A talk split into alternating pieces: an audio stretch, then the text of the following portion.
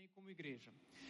Ah, queridos, eu quero te convidar a ficar de pé para a gente fazer a leitura da palavra. 1 João, capítulo 2, versículos de 12 a 14.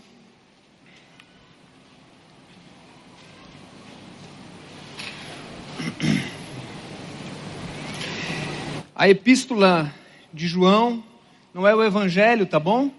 São aqueles três livrinhos do final, primeira, segunda e terceira João, primeira João. Esses, esses livros, na verdade, não são os evangelhos, porque eles são epístolas. A diferença entre carta e epístola é que a carta ela é algo ah, lido de pessoa para pessoa. A epístola ela é escrita de uma pessoa para uma comunidade. Então ela era lida publicamente, ela lida na praça ou numa, numa casa onde coubessem muitas pessoas. Então, João, ele escreveu o seu evangelho, o quarto evangelho, mas também três epístolas, essa sequência, e escreveu mais um livro. Quem sabe qual o, livro que João escreveu também? Apocalipse, né? A revelação ah, de Apocalipse. Mas hoje nós vamos ler 1 João, capítulo 2, versículos de 12 a 14. Quero te convidar a acompanhar, está projetado mas se você puder abrir aí, grifar, anotar, é, é sempre bom esse tempo de ensino. Filhinhos, eu lhes escrevo porque os seus pecados foram perdoados, graças ao nome de Jesus. Pais, eu lhes escrevo porque vocês conhecem aquele que é desde o princípio. Quem aqui já nasceu na família de Deus? Levanta a mão aí. Quem é filho de Deus? Quem chama Deus de pai? Então, a palavra é para você, tá bom? Filhinhos. Mas ao mesmo tempo ele fala: Pais, eu lhes escrevo porque vocês conhecem aquele que é desde o princípio. Jovens, eu lhes escrevo porque vocês venceram o maligno. Ah, bem claro aqui que João não está falando de faixa etária cronológica, ele está falando de maturidade espiritual. Então, filhinhos na fé, jovens na fé e pais na fé, independente das suas idades. Versículo 14. Filhos, eu lhes escrevi porque vocês conhecem o Pai, quer dizer, os filhos também conhecem o Pai. Pai, eu lhes escrevi porque vocês conhecem aquele que é desde o princípio. E jovens, ele vai reforçar, não é? Eu lhes escrevi porque vocês são fortes, e em vocês a palavra de Deus permanece, e vocês venceram o maligno. Vamos orar mais uma vez? Deus, muito obrigado pela tua palavra, obrigado porque ela é suficiente para nos ensinar, e por obra do Espírito Santo nesse lugar, ah, o mesmo que inspirou João a escrever, agora ilumina o nosso entendimento para entender, para nos convencer e, em nome de Jesus, para nos transformar. Que seja uma noite muito especial, Deus. Que o Senhor faça algo precioso no nosso meio, algo que só o Senhor pode fazer. Usa a tua palavra, Espírito Santo, ministra aos nossos corações Viemos aqui para isso, Deus, para te adorar e para sermos ministrados pela tua santa palavra.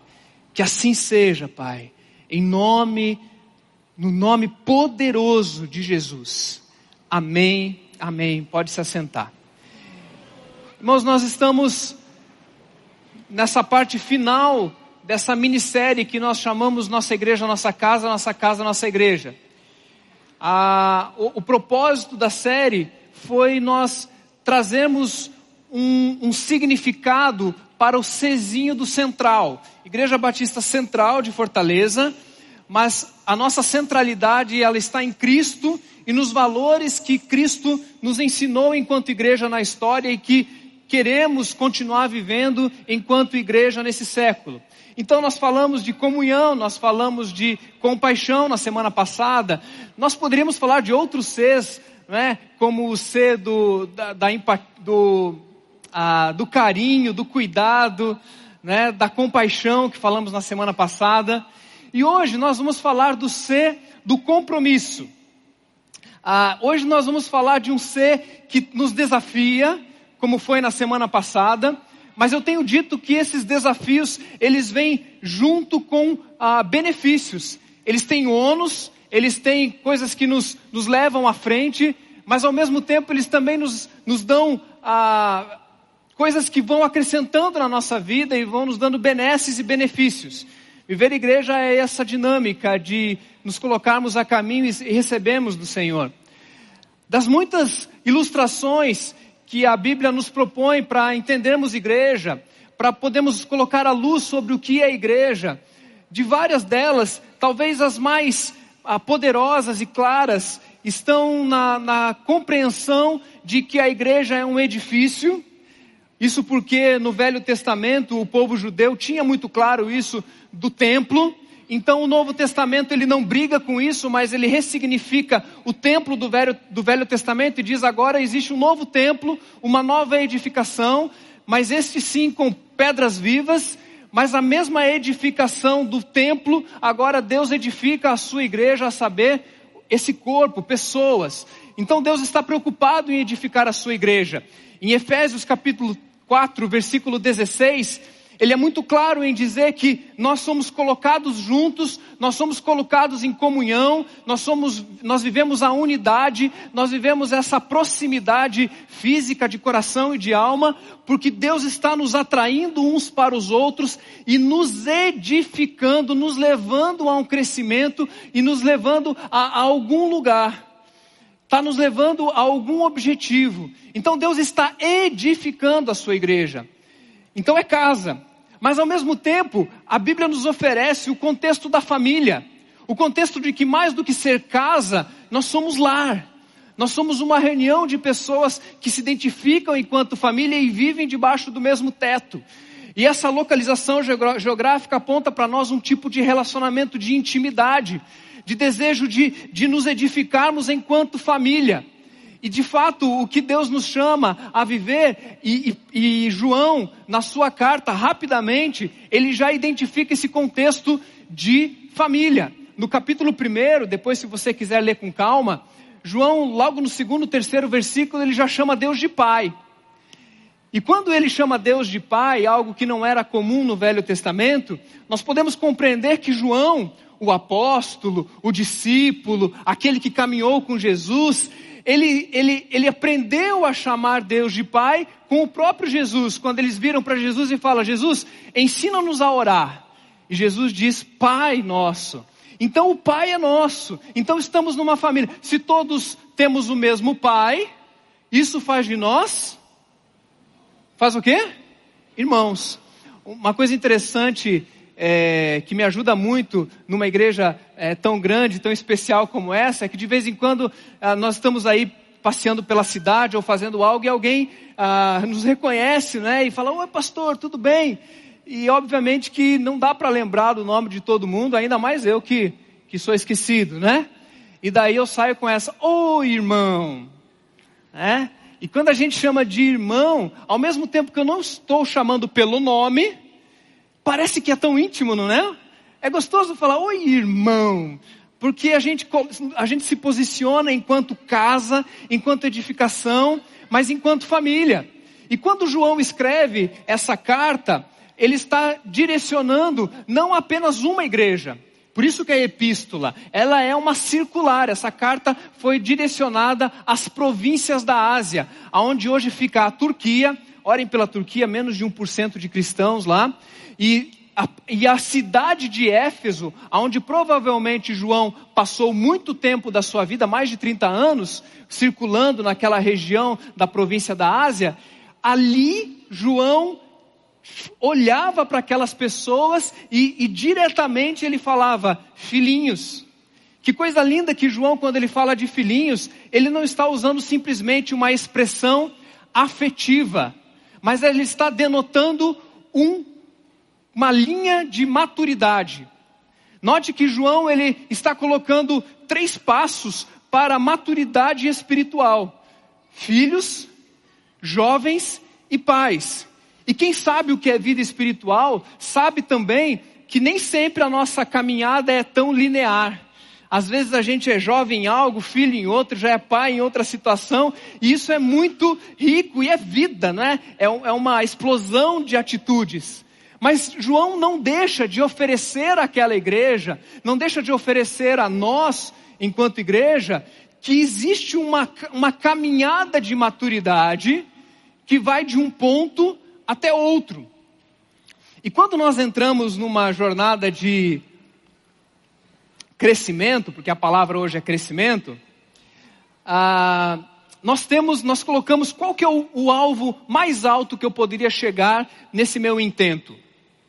Então imagine que você começou agora uma escolinha de futebol, ou você colocou o seu filho na escolinha de futebol, e você diz: esse rapaz vai sustentar toda a nossa casa, porque ele vai ficar rico, vai jogar num time grande, e quando você pensa num time grande, você imagina que talvez o ápice de uma carreira de um jogador de futebol seja jogar no Fortaleza.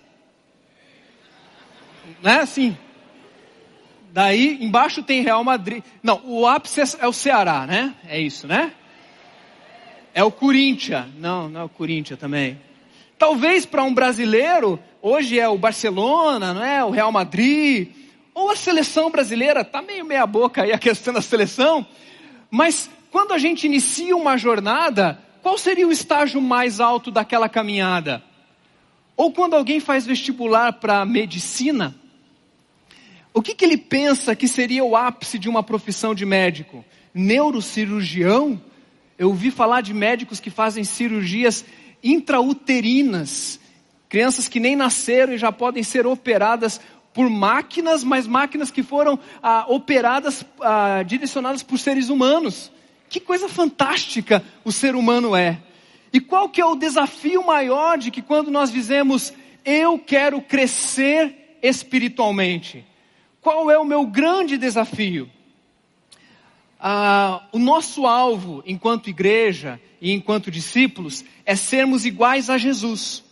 Jesus é o nosso ápice de ser humano perfeito, de gente como gente deve ser.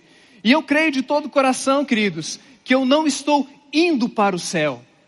Quando eu acordo pela manhã, eu não me levanto e digo, eu vou correr para o céu. Até porque eu, eu gostaria que o céu ele viesse logo, Maranata, hora vem Senhor Jesus. Mas se Deus for me dando centelhas do céu hoje, né, alegrias do céu hoje, eu, eu vou ficando aqui porque tem muita coisa para fazer por aqui. Deus tem algo muito grande ainda para nós enquanto discípulos. Contudo, eu não acordo pela manhã e falo, vou correndo para o céu. Eu acordo pela manhã e digo, eu vou correndo para Cristo. Porque o céu é certeza que vai acontecer mediante a conversão que o Senhor operou em mim e a glorificação que Ele prometeu que nos daria e a salvação.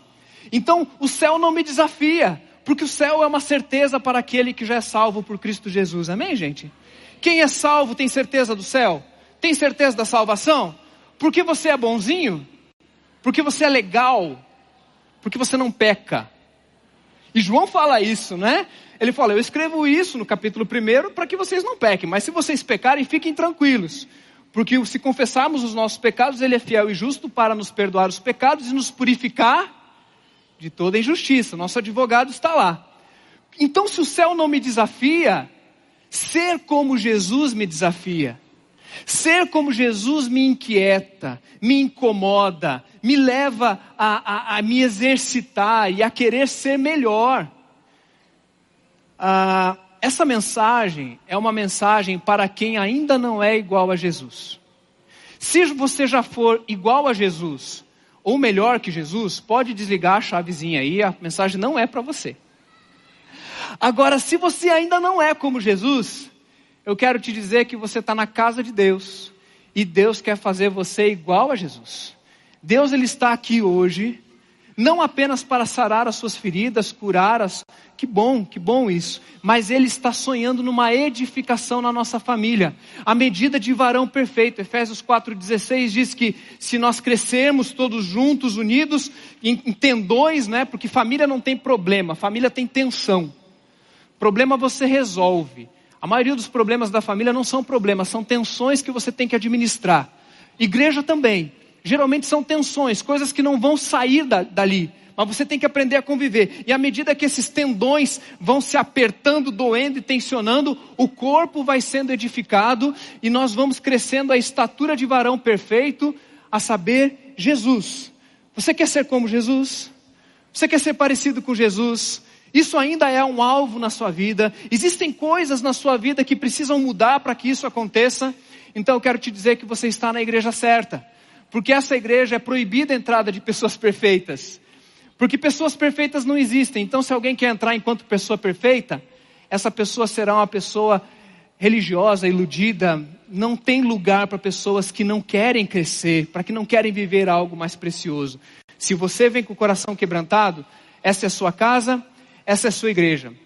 Quem está escrevendo essa carta é o filho do Zebedeu, o irmão de Tiago. Ah, provavelmente Aqui tem o merchandising, né? Tem gente me perguntando quanto custa essa garrafinha, pastor.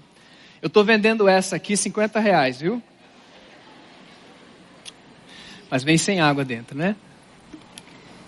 Não tem, tá? É só o adesivo que a gente tem aí.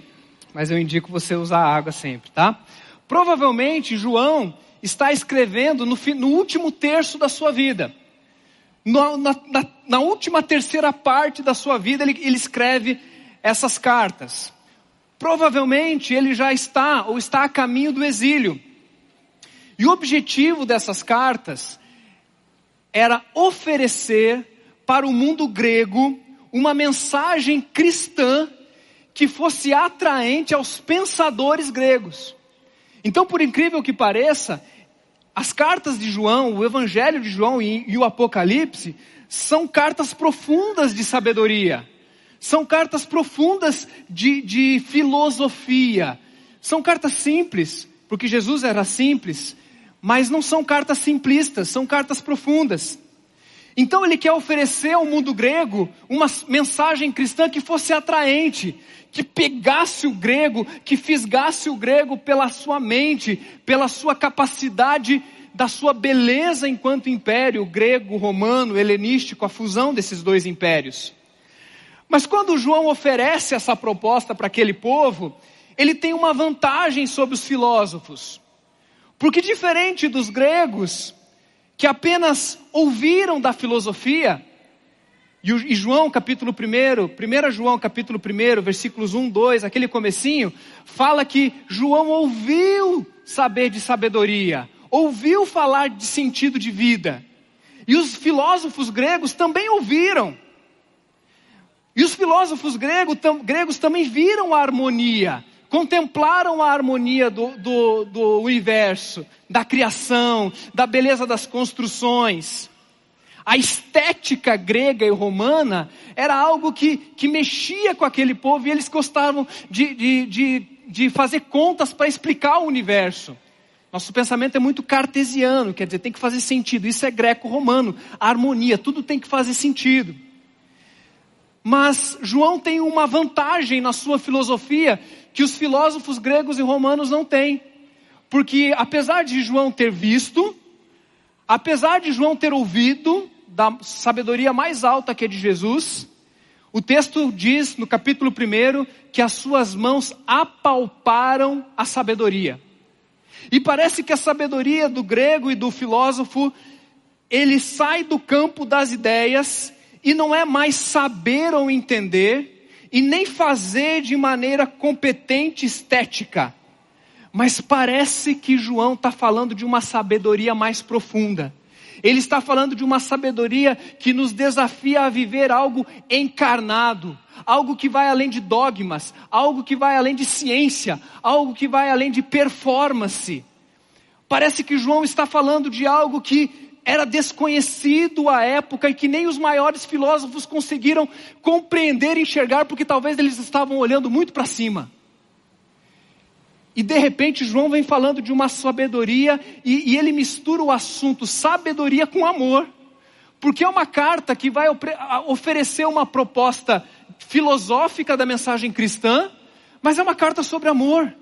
João está falando de amor o tempo inteiro. João está conversando sobre amor, como é que o amor acontece, como é que o amor ah, ah, pode ser vivido. Se você diz que ah, ama a Deus e odeia o seu irmão, então você não vive uma vida plena, você não sabe o que é sabedoria. Não é saber e nem fazer, é ser. A sabedoria de João não veio do que ele ouviu. E ele ouviu muito, ele ouviu as maiores sabedorias de Jesus. E nem do que ele viu, ele viu Jesus colocar em harmonia os cegos, a colocar em ordem a natureza. Ele viu a harmonia que Jesus pôde a, colocar de maneira estética nesse mundo. Mas o que impactou a vida de João, o que ele ofereceu nessa carta e o que ele está oferecendo para nós é que a maior sabedoria que nós podemos contemplar é daquele que experimenta o amor prático. Não existe ninguém mais sábio do que aquele que ama. Não existe ninguém mais sábio do que aquele que sabe se relacionar com o seu próximo. O maior nível de sabedoria desse universo não está no campo das ideias, mas está no campo dos relacionamentos. O sábio não é aquele que sabe, mas o sábio é aquele que consegue conviver com o seu próximo. Olha que interessante, João virando esse paradoxo de dizer que conhecer a Deus e, se relacionar com o próximo é de fato o passo mais profundo de uma sabedoria. Isso fica muito claro, queridos, quando João ele, ele de maneira sutil, ele olha para si mesmo e diz: o que me impactou em Jesus não foram as palavras, o que me impactou em Jesus não foram os seus milagres. O que mudou a minha vida não foi frequentar um auditório aonde tem uma pregação bonita, aonde tem um louvor esteticamente perfeito. Glória a Deus por isso. Tomara que continue assim. E o que mudou a minha vida, na verdade, não foram os milagres que Jesus fez. Não foi isso que mudou a minha vida. João, quando ele escreve o seu evangelho, ele não consegue citar o seu próprio nome ele cita a si mesmo, ele faz uma autocitação dizendo: aquele a quem Jesus amou. O que mudou a vida de João foi que ele andou com Jesus e Jesus o amou e o amou até o fim.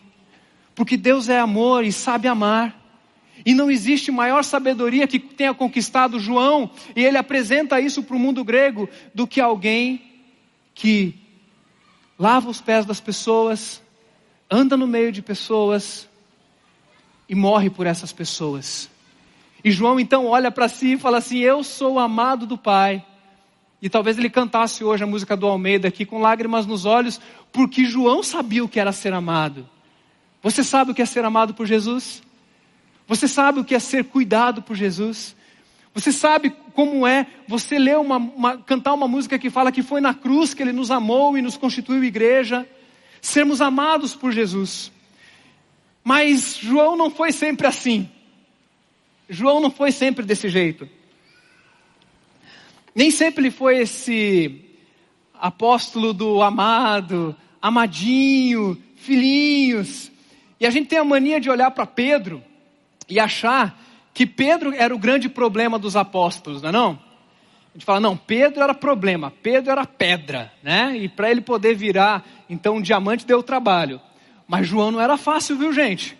Tomé era complicado, Mateus era complicado, e João tinha suas dificuldades. E quando João ele vai passar por um processo de se tornar de fato essa pessoa que consegue falar do amor de Deus para uma sociedade perdida, ele não fala de Jesus para o povo, não fala dos escritos para o povo, ele fala da experiência dele, do que ele conviveu com Jesus. E ele é a mensagem viva.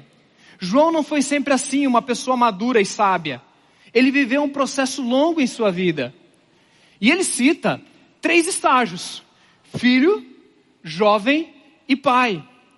E se nós olharmos para a história do próprio João, você vai encontrar esses três estágios lá. Parece que ele está falando para lá, mas ele está olhando para dentro dele dizendo assim: Eu já fui filho, e eu já fui jovem, e agora eu sou pai, mas eu não me esqueço das minhas lutas e dificuldades, porque eu estou numa jornada de crescimento a caminho de Jesus. Então, se João pode ser dividido em três estágios, vamos aprender com esses três estágios de João. Ah, o primeiro deles, o que João teve que fazer, é que ele teve que deixar pai e mãe. Provavelmente, esse processo de João durou três anos e meio, que foi o tempo do ministério de Jesus. Então, Jesus começa a chamar os seus discípulos e João nasce na fé.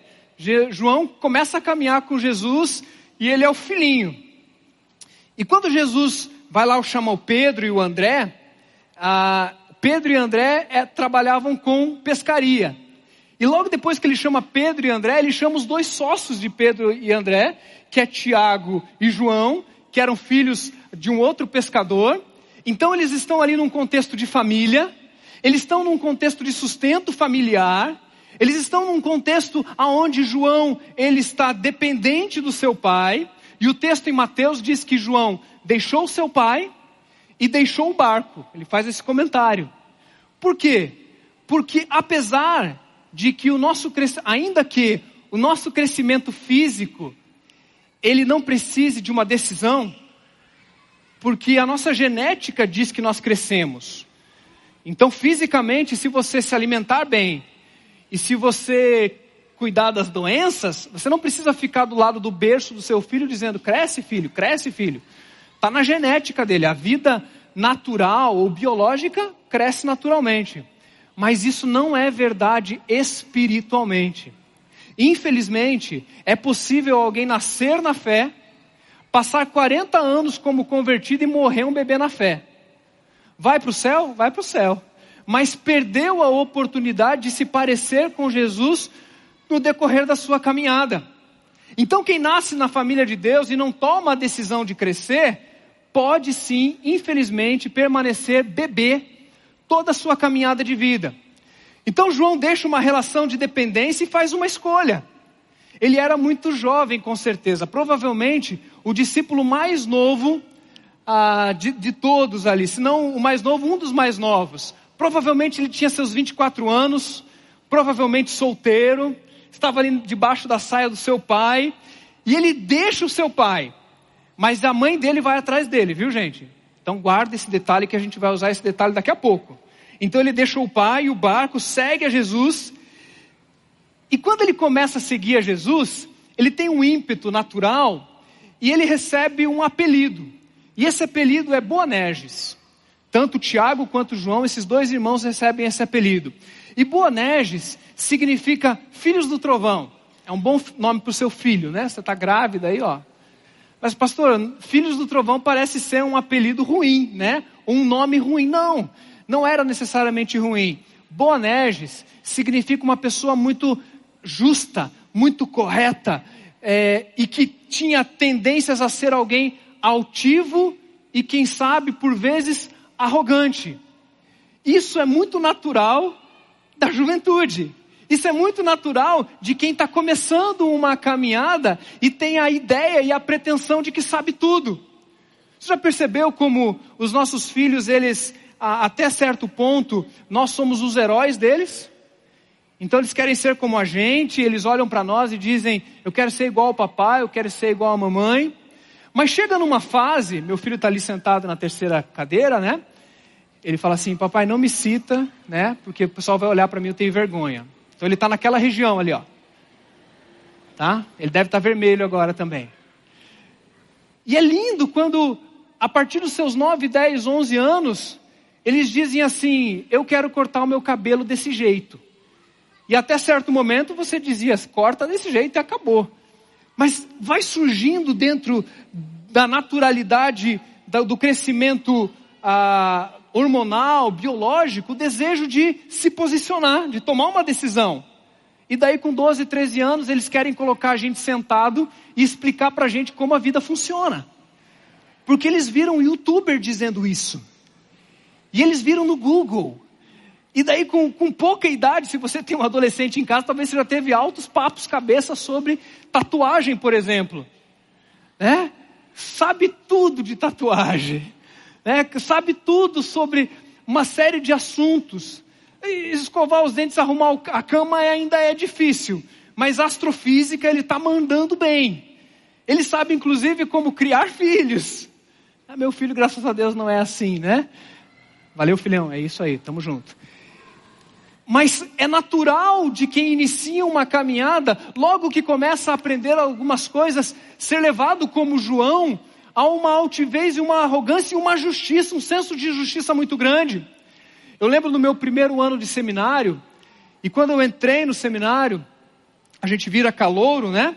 O pastor Tércio, que vai pregar semana que vem, era quarto anista, e eu era primeiro anista. A gente jogava bola juntos, e o quarto ano sempre ganhava do primeiro mas um dia ainda vou ganhar dele. Semana que vem, palavra abençoada do pastor Tércio. Mas quando a gente entra no primeiro ano do seminário, a gente pensa que sabe tudo de teologia. Porque a gente teve uma ou outra aula lá de teologia sistemática, de Bíblia do Velho Testamento, e a gente sabe de tudo. Mas a, a, partir do segundo ano, do terceiro ano, do quarto ano e da jornada da caminhada na fé, por incrível que pareça, à medida em que mais nós, que mais nós temos o conhecimento, mas nós sabemos que nós não sabemos, no fundo, nada, ou muito pouco, ou ainda temos muito para aprender. É interessante que João ele lida com isso no início da sua caminhada. À medida em que ele vai andando com Jesus, ele começa a entender e parece que ele vai querendo subir. E tem dois eventos fantásticos que justificam esse apelido Boanerges que Jesus dá para ele. Primeiro, que quando eles passam por Jerusalém, e Jerusalém recusa a mensagem, João vira para Jesus e fala: Jesus, o senhor quer que eu resolva isso aí? Se o senhor quiser, eu peço fogo do céu para acabar com essa cidade. Da onde ele tirou essa ideia? Da onde ele inventou isso? É coisa de gente que está no começo que não sabe nada. E logo em seguida, num texto mais para frente, ele se encontra ele e o Tiago e a, a, a mãe está ali junto, né? Se está junto ou falou junto, o texto não é muito claro. E ele chega para Jesus e fala: Jesus, no teu reino, coloca eu a um lado e o meu irmão ao outro lado do trono do Senhor lá na glória é, João, o que, que você está entendendo em me seguir? Porque nós compreendemos, querido, que a nossa caminhada de crescimento não nos leva ao orgulho, não nos leva à arrogância, não nos leva a olhar para o outro como nós, se nós soubéssemos mais que o outro. À medida em que nós vamos conhecendo cada vez mais e nos tornando cada vez mais maduros em nome de Jesus, nós vamos entendendo que no reino de Deus, quem quiser ser o maior, que seja o menor. Se a nossa caminhada é em direção a Jesus, Jesus ele está indo para a cruz. E se nós queremos seguir a Jesus, Jesus ele está indo para a bacia e para a toalha. E ainda que nele habitasse toda a plenitude do conhecimento, como diz em Gálatas capítulo 1, perdão, Colossenses capítulo 1, mesmo sabendo de todas as coisas, Jesus não teve por usurpação ser igual a Deus, mas tomou forma de servo e morreu morte e morte de cruz. Nossa caminhada de discipulado, de crescimento na fé, é uma caminhada sim de conhecimento e glória a Deus porque a gente fica mais santo, amém, gente? Tem que ficar mais santo, não tem não? Tem que conhecer versículo da Bíblia, não tem não? Tem que começar a acertar as coisas nessa vida. Só que ao mesmo tempo em que nós começamos a viver uma vida mais esteticamente, uma vida mais nas ideias, a gente começa a falar de maneira mais bonita, grega, né? Meio, meio, meio greco-romana, filosófica. Nós não podemos esquecer que o que Jesus ensinou, que o estágio maior do crescimento se revela no serviço, se revela no amor, se revela na doação. João deixou seu pai e sua mãe seu pai, mas a sua mãe veio atrás dele. Com o passar do tempo, ele foi aprendendo que no reino nós queremos servir e não ser servidos. Como é difícil quando nós começamos a viver uma circunstância onde a gente acha que não precisa mais ouvir certas mensagens. E alguns pegam alguns textos e dizem assim: Ah, eu já ouvi uma mensagem sobre isso. Ou mesmo olham para algumas pessoas e dizem: Essa pessoa não tem muito o que me ensinar. Talvez essa seja a maior a deflagração ou denotando que você ainda é filho, que você ainda não cresceu. Jesus quer retirá-lo da sua parentela.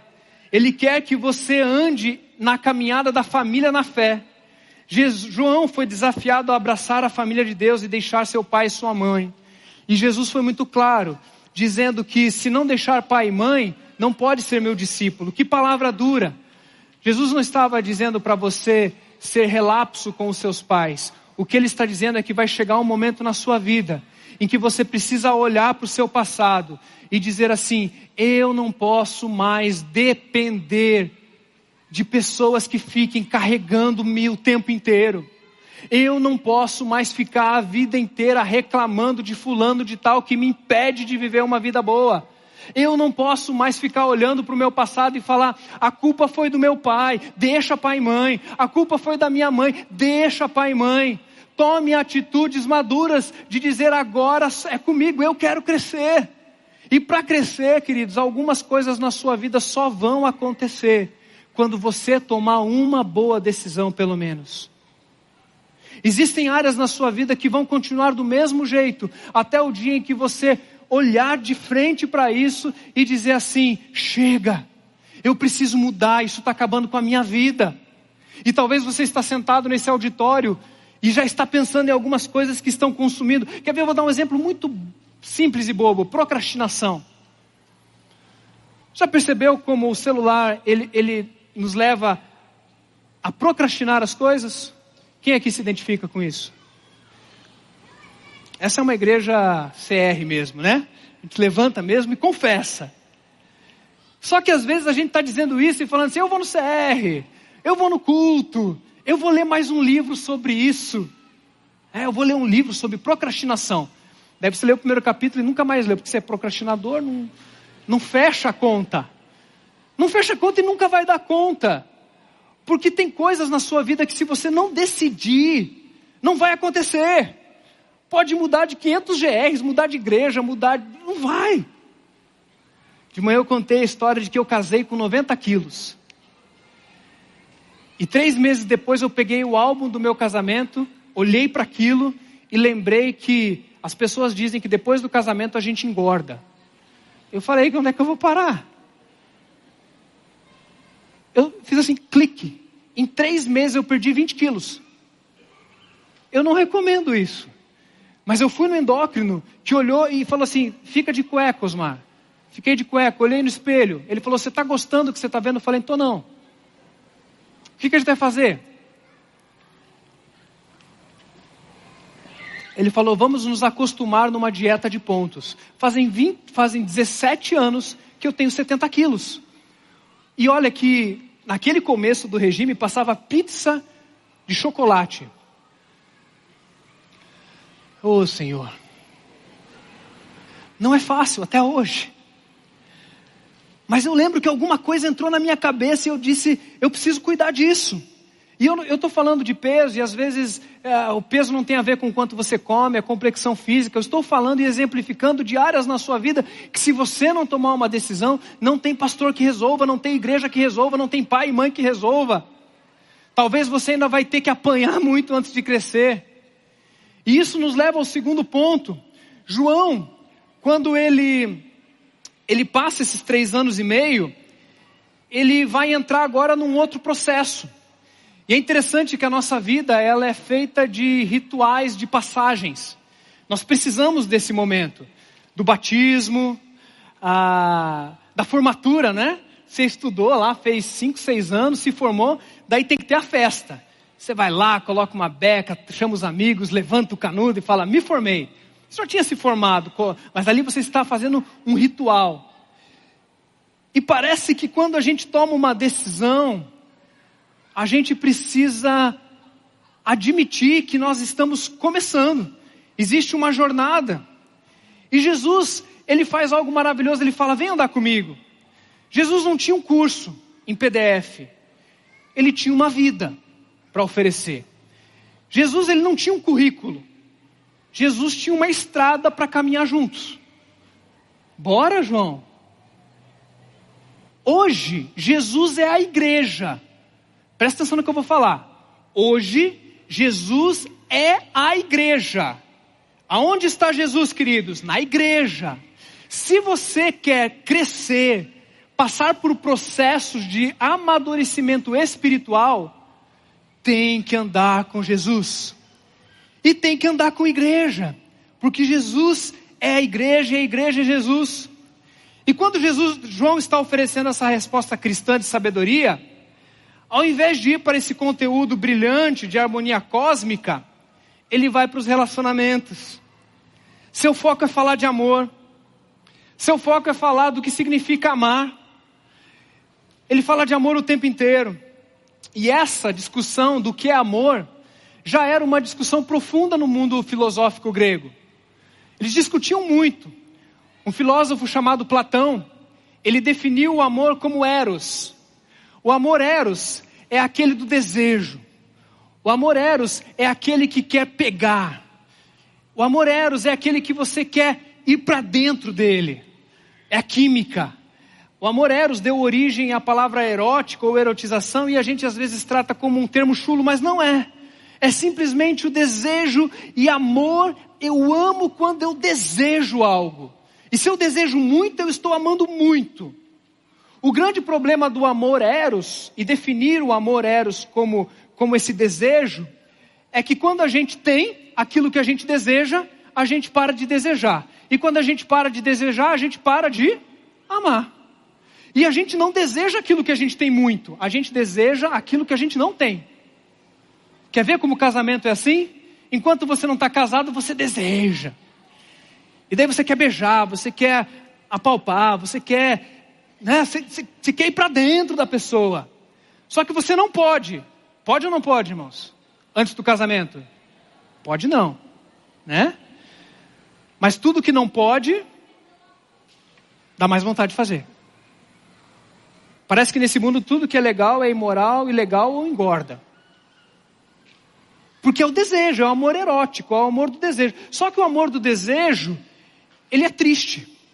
Porque ele é um amor que só acontece quando algo está do outro lado da vitrine. Quando ele vem para o lado de cada vitrine e você casa, e o desejo, ele é só aquilo, depois de três meses de casado, você olha para o lado, você fica olhando e fala assim: não há nada de novo debaixo do céu. Tudo que eu queria ver eu já vi. Tudo que eu queria pegar eu já peguei. E amores ou casamentos baseados apenas na química e no eros. É importante o eros, querido. É legal, é bom desejar, querer, tocar, apertar. Mas quem vive só no eros filosófico de Platão, ele é um amor triste. Porque daqui a pouco ele vai passar e não vai sobrar nada.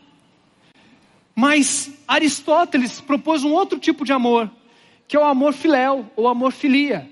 E esse amor filia, ele é o amor da satisfação, é o amor da alegria, é o amor da, da, da, companhia, de alguém que vem ao meu lado e diz, bate no nosso ombro e fala, puxa, você é meu amigo, né? E a filia é estar bem. O problema do amor filia é que o amor filia de Aristóteles, ele não se sustenta numa vida normal. Porque a vida é, de, é cheia de altos e baixos. E quando está tudo bem, nós estamos felizes e alegres e satisfeitos nas nossas necessidades.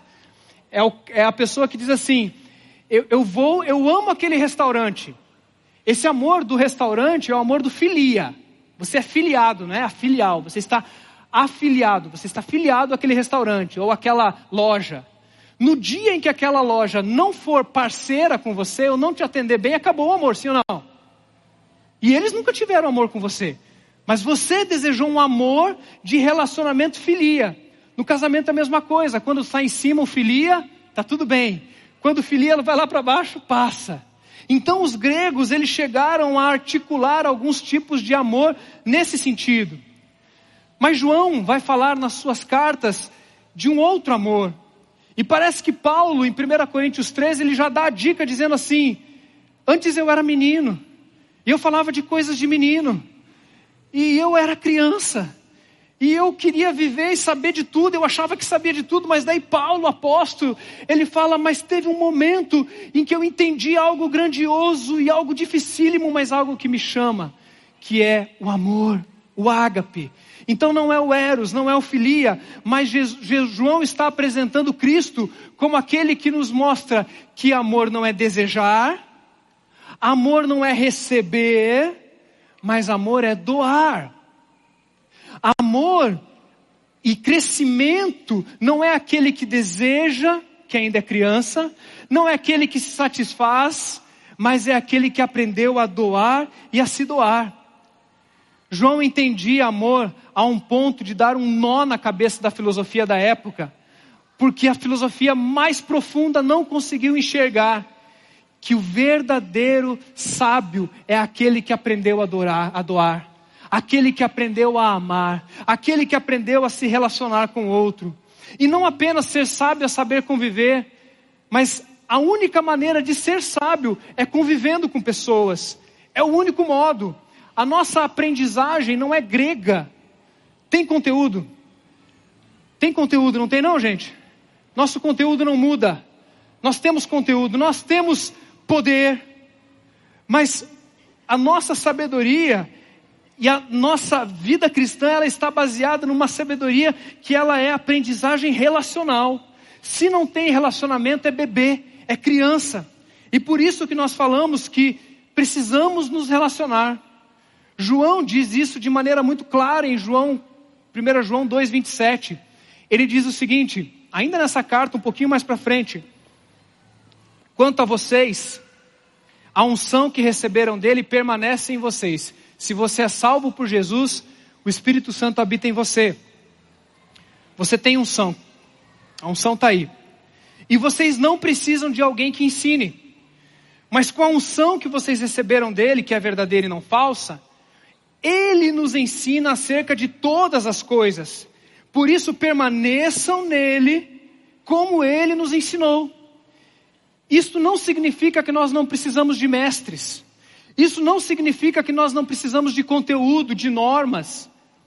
O que João está dizendo é o seguinte: que se você simplesmente tiver Jesus no coração e a unção estiver em você, e se você se submeter a uma comunidade de fé, se você andar com pessoas buscando a Deus e buscando pessoas, Deus vai colocar quem Ele precisa colocar para fazer você crescer.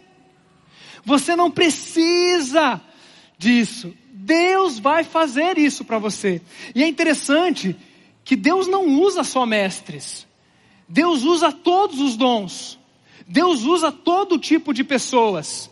Deus vai dar a sua verdade na sua comunidade. Deus vai colocar os dons dos outros para poder te ensinar. Então, Deus vai dar alguém que tem uma palavra de ânimo, uma palavra de fé. Deus vai usar um pastor, Deus vai usar um mestre. Mas Ele está preocupado em edificar o seu corpo através dos dons da mutualidade espalhados no corpo. Mas eu quero dizer algo além para você: que Deus também usa essa comunidade de fé para te abençoar através dos nossos dons mas também nos abençoar através dos nossos defeitos. Nós somos uma comunidade imperfeita. Nós temos dificuldades, problemas e complicações muito profundas. Esse não é um ambiente de estético, de, de limpeza, onde você vai entrar num lugar onde todo mundo é santo. Não, esse é um lugar de adversidade, de confronto, de gente que Deus vai colocar para ministrar com dons e talentos, mas gente que Deus vai colocar para ministrar a sua vida de maneira a impactar você. Quer ver? Quando Deus nos repreende, a gente até vai bem e diz assim: Deus me repreendeu, ok. Mas quando Deus usa pessoas é mais difícil. Eu vou te contar um segredo: geralmente Ele usa pessoas. Geralmente Ele vai usar pessoas ao seu redor. Então, por exemplo, você diz assim: Deus, eu preciso crescer em paciência. Eu sou uma pessoa muito impaciente. Talvez hoje, quando você for para casa, você vai encontrar um engarrafamento. E você vai dizer glória a Deus. Porque Deus está colocando um engarrafamento na minha vida. E daí as pessoas vão olhar para o lado e vai dizer: o que, que esse rapaz está feliz nesse engarrafamento? Eu falo, é porque Deus está trabalhando na minha vida. Deus está me tornando como Jesus. Eu falei isso hoje pela manhã. E quando eu saí, estava aquele engarrafamento da saída ali, né? Fica a dica. E quando eu embiquei o carro para sair, o carro que estava na frente parou. Não sei se ele viu que era o pastor, né? Ele parou assim. Daí eu entrei. Daí eu pensei: quantas pessoas aqui estão treinando paciência? Sendo ministradas nesse púlpito, mas sendo ministradas no estacionamento da igreja. Sendo ministradas quando chega em casa. Você já viu como a gente pode crescer e decrescer com coisas simples? Você acorda pela manhã, vai tomar café com a sua família, coloca uma jarra de laranja, seu filho vai lá pegar uh, o pão e derruba uma jarra de laranja na, na, na mesa. Naquela hora você pode dizer assim: acabou o meu dia. Ou você pode dizer glória a Deus. Que delícia. Nem queria. E daí você olha para aquela mesa olha para o seu filho e fala assim: como eu corrigir esse, como vou corrigir esse menino sem perder a minha cabeça? como Jesus faria. Porque com certeza ele precisa de repreensão, de educação. Mas às vezes nós somos irascíveis e Deus vai colocar circunstâncias aonde Ele quer tratar isso. Por exemplo, inveja. Deus, eu sou tão invejoso, eu quero tratar isso, Deus. E você fala essa oração, amanhã o teu chefe aparece com um celular novo, você fala, queria tanto esse celular. Ou coisas mais profundas, a gente que mexe com o ego, né? Já percebeu como a gente tem inveja de coisas que são semelhantes à nossa? Por exemplo, se alguém disser para mim, você viu o golaço que o Messi fez na Copa América, eu vou dizer, uau, eu não sei fazer golaço, né? Não mexe comigo. Mas se alguém chegar para mim e falar assim, pastor, eu fui numa igreja e eu escutei uma pregação, foi a melhor que eu escutei nesses últimos tempos. Fala, miserável, quem que é esse pastor aí que eu vou pegar ele? E às vezes, Deus coloca circunstâncias que são bobas e simples, mas que ferem a gente. Mas às vezes Deus vai colocar gente chata na sua vida. Glória a Deus. E daí vai ter um chato no GR. Deus, por que um chato? Tanta gente para mandar, você vai mandar esse cara. E daí Deus está colocando lá porque Ele quer fazer algo profundo na sua vida. E ele vai colocar um mestre, ele vai colocar uma pregação, ele vai colocar uma palavra de ânimo, uma provérbios, mas ele vai colocar pessoas que te incomodam. inclusive, quando nós estamos na nossa jornada de fé, nós encontramos com situações que nos testam ou nos provam. E a Bíblia diz em Tiago que Deus não nos tenta. E Deus não nos coloca, provas para que nós caiamos. Essa é a diferença entre provação e tentação. Tentação são coisas colocadas pelo inimigo para nos derrotar. Provação são permissões de Deus de lutas para nos promover, para que a gente cresça, para que a gente deixe de ser filho, se torne jovens, e o jovem é forte, o jovem vence o maligno, o jovem vence o mal, e você está num grupo de WhatsApp e alguém está pegando no seu pé, e você fala, o maligno não vai me tocar, eu vou crescer, eu vou ficar mais santo. Amém? e eu, tô, eu sou jovem, eu estou crescendo, eu estou amadurecendo, eu já deixei de ser filho, eu estou numa caminhada. E nessa hora, Deus vai colocar e vai permitir circunstâncias difíceis na sua vida. Na hora da luta e da dificuldade, você não sabe se é tentação ou se é aprovação. O que eu posso te dizer é que se está acontecendo foi permissão de Deus. Então transforma aquela tentação numa aprovação e diga: Eu vou superar para que eu possa ser mais parecido com Jesus. Agora, se você é criança, você reclama, porque não sei o quê, porque está assim, porque não está acontecendo, e porque. E, e, a, e o chamado é para que a gente possa aprender a ser mais parecido com Jesus através da relação. Não é só com Deus, mas é com o próximo. Ah, quando aprendemos a amar e a conviver com os diferentes, assumimos os nossos processos e vamos nos tornando mais sábios. Se você precisa de sabedoria, peça a Deus. João passou por um rito de passagem. Não sei se você lembra, mas João, ele foi o discípulo que ficou lá no pé da cruz. Ele foi lá para o pé da cruz. Foi todo mundo embora, né? Ficou João e Maria. E lá do alto da cruz, Jesus lá do alto da cruz, ele fala assim: João, caminhei com você como três anos e meio como filhinho. E agora, João, eu quero te promover a jovem. E eu agora vou responsabilizar você. E lá do alto da cruz ele fala: João, cuida da minha mãe. João, vai morar com a minha mãe. E quando Jesus faz isso com o menino João, que agora está sendo promovido a jovem, o que Jesus está dizendo é o seguinte: você tem um problema com a sua mãe. O contexto que nós vimos é uma mãe que tinha dificuldades, alguma coisa tinha ali, não apenas com a mãe, mas outras coisas.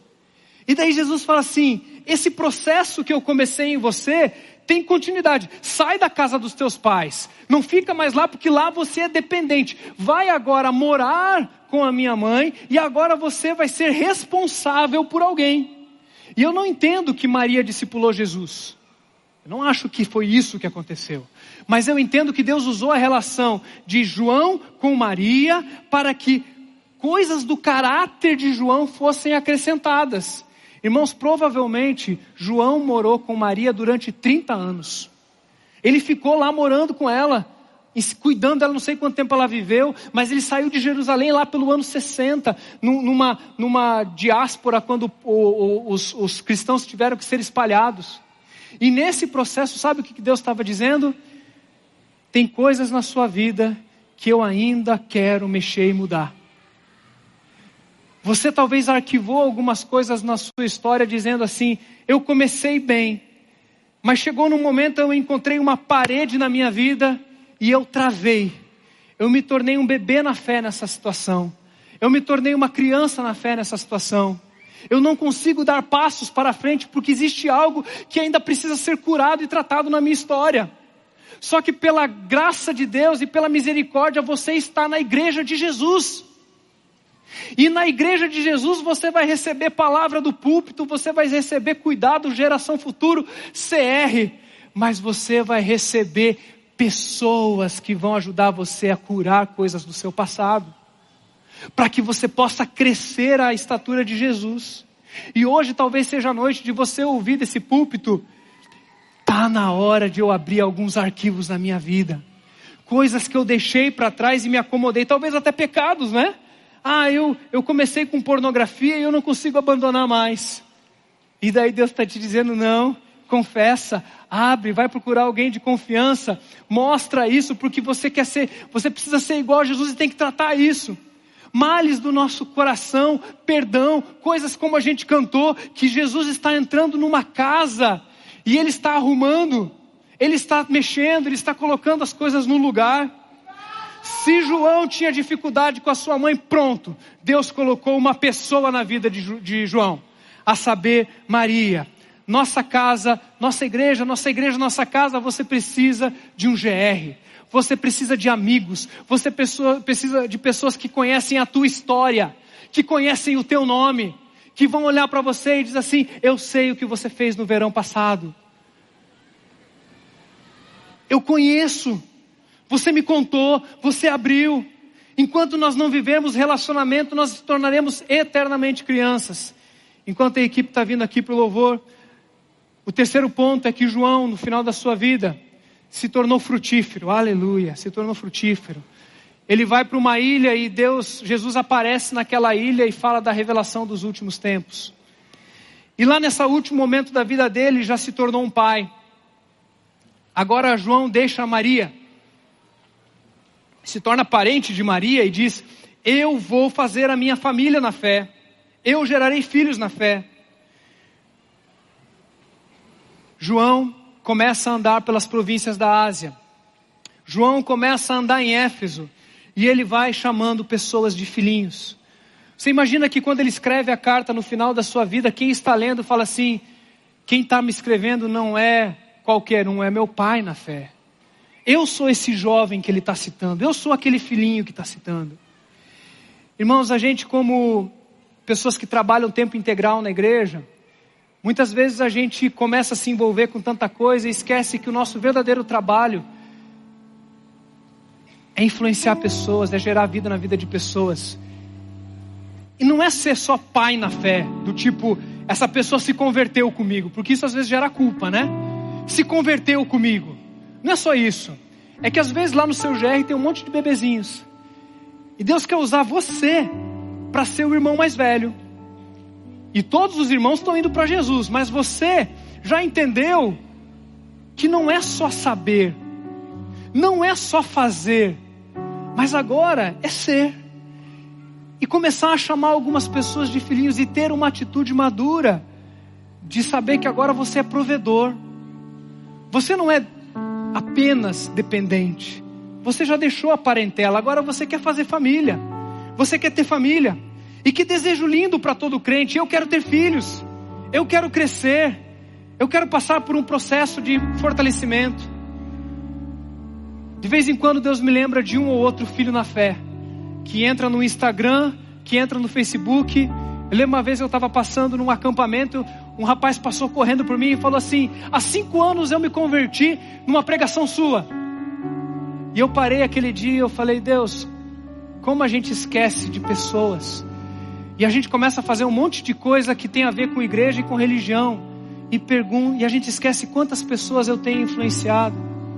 Quais são os nomes das pessoas que podem olhar para mim e dizer: esse cara me acompanha, esse cara cuida de mim? Algumas áreas precisam permanecer no processo para nos fortalecer, outras nós já, já passamos.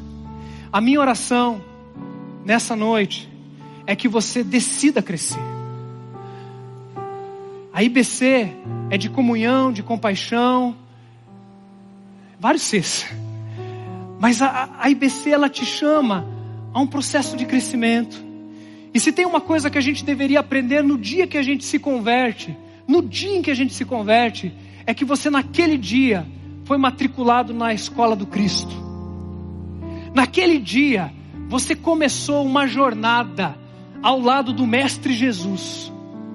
E ali não é o começo, ali não é o fim, é o começo. Ali é o momento onde você vai começar a ser confrontado.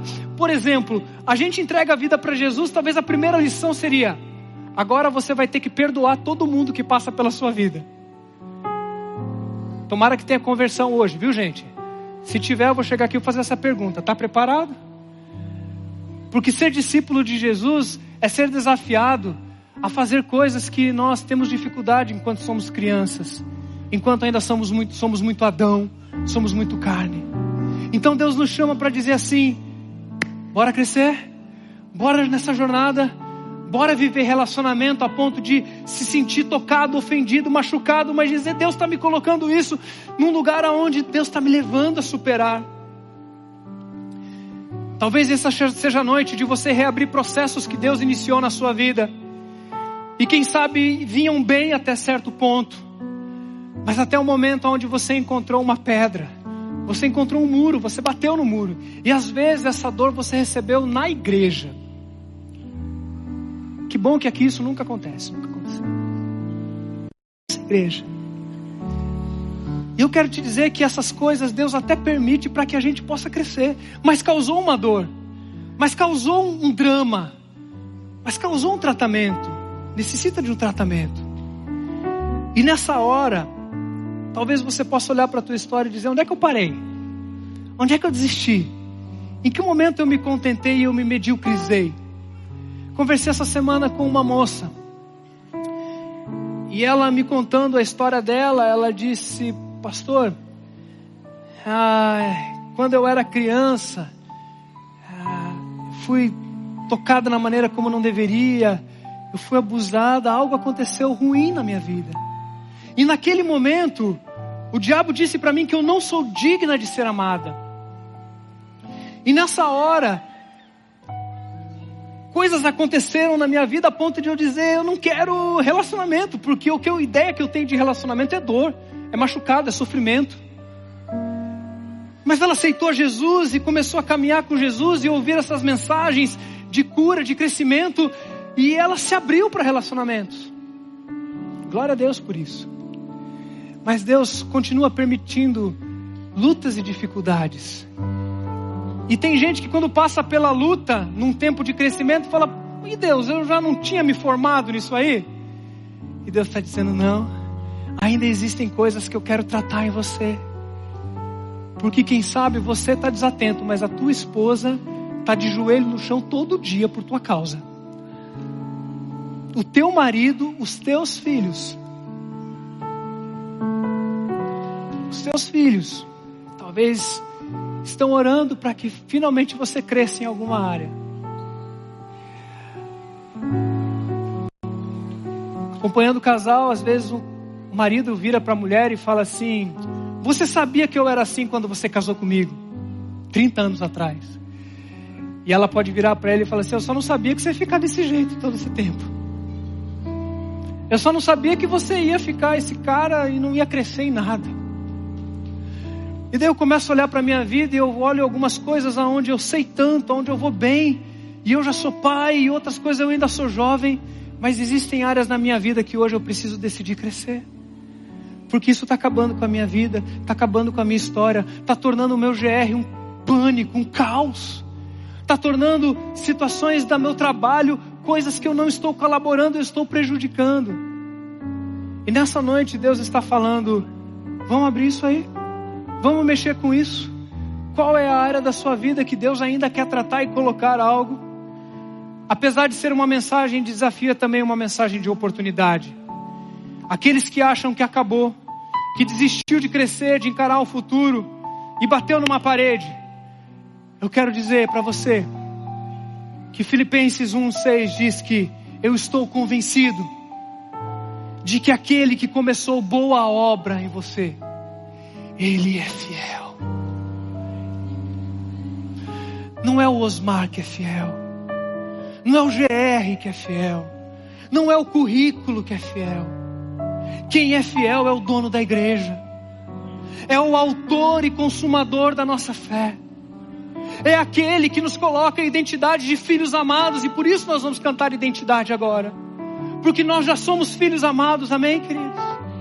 A identidade de Cristo já está em nós. Só que se nós somos filhos amados e amados do Pai, Deus está dizendo hoje: eu sou fiel, eu vou completar. Talvez todo mundo deveria usar uma plaquinha cuidado em obras. Seja delicado com o teu próximo, porque Deus está trabalhando. Cuidado, Deus está trabalhando. Mas hoje você quer dizer, Deus, eu quero voltar a confiar na tua palavra. Transforma a minha vida, eu quero crescer.